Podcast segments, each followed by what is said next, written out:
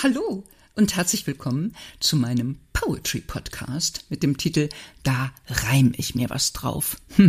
mein Name ist Susanne Hengesbach und ich beschäftige mich in der heutigen Episode mit Schwanzträgerinnen. Danke fürs Reinhören.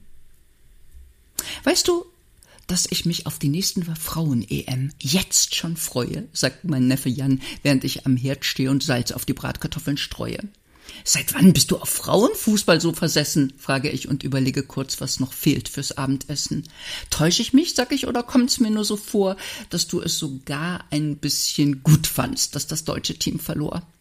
Die Mädels waren überheblich und haben auch nicht gut gespielt, meint Jan, während er hinter mir zur Pfanne schielt. Mir geht es aber gar nicht um den Fußball, sondern ums neue Transgender-Gesetz.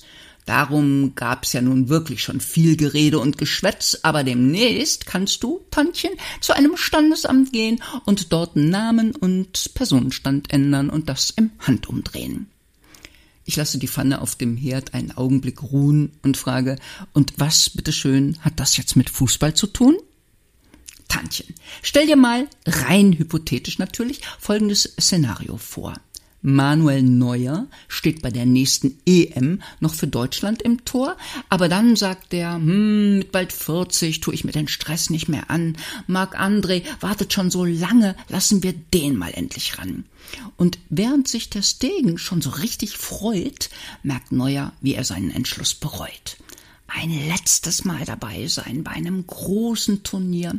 Ich kann nicht leugnen, das gefiele mir. Also fasst er einen Plan und findet den sogar ziemlich schlau. Ab morgen heiße ich Manuela und bin eine Frau. Und dann wäre ich ohne großes Gehader bei der nächsten Frauen-EM bereits mit im Kader. Und wieso sollte sie, frag ich, sowas rein hypothetisch ernsthaft erwägen? Ganz einfach, sagt Jan. Selbst mit 40 wäre Manuela den anderen Mädels wohl physisch überlegen. Und ein paar Monate später, meint mein Neffe und beginnt zu lachen, kann Frau Neuer ihr Geschlecht ja wieder rückgängig machen. Jetzt hör aber auf, Jan, sag ich, völlig absurd, was du da schwätzt. Nee, sagt Jan, genau das ermöglicht dir das neue Selbstbestimmungsgesetz. Und hinzu kommt, bestimmte Dinge darfst du künftig ja gar nicht mehr laut sagen weil dich diese Transaktivisten sonst am Ende noch verklagen.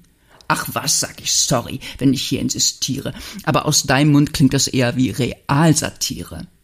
Du hast recht, Tantchen, man könnte es als Satire verstehen. Und vielleicht ist das der Grund, weshalb viele die Konsequenzen, die das Ganze hat, noch überhaupt nicht sehen.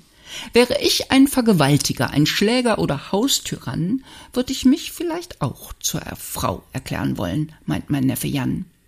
Künftig spielt es ja nur noch eine Rolle, als was man sich fühlt, und nur das, was eingetragen wurde, hat Gewicht. Was die jeweilige Person in der Hose hat, das zählt dann nicht. Und der Duden, auch da kommen wir noch hin, erlaubt endlich auch eine weibliche Schwanzträgerin. Stopp, Jan, jetzt machst du dich hier aber echt zum Affen. Es gibt biologische Unterschiede, und die kann man nicht abschaffen. Stimmt, sagt Jan.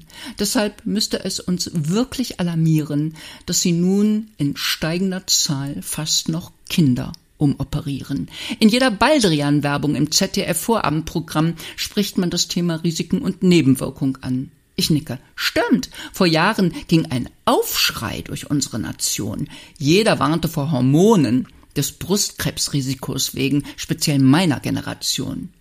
Interessant, sagt Jan, dass man dafür anscheinend auf die Barrikaden gegangen ist, wohingegen man bei Hormonen im Zusammenhang mit Geschlechtsumwandlungen mit zweierlei Maßen misst. Die Kids selber mahnen vor Chemie im Essen, aber werfen Pubertätsblocker ein, ohne zu mucken, fast so, als würden sie keine körperverändernden Substanzen, sondern Smarties schlucken lebenslange Begleiterscheinungen und enorme Risiken bei der Angleichungsoperation werden runtergespielt.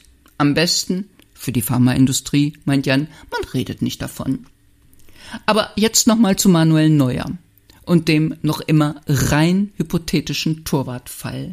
Da kannst du mir jetzt sagen, Jung, du hast einen Knall. Aber wie willst du, wenn Leute nun gehäuft zur Änderung der Selbst-ID ins Standesamt rennen, die teils mühsam von Frauen erkämpften Bereiche in Sport, Kultur und Arbeitsleben von den Männerwelten trennen?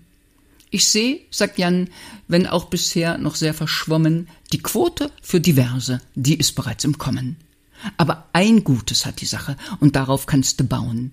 Eine Person im Fußballtrikot auf den Mund zu küssen, wird sich Rubiales nicht mehr trauen. Denn auch der spanische Macho kapiert irgendwann, lange Haare und Brüste hat längst auch ein Mann.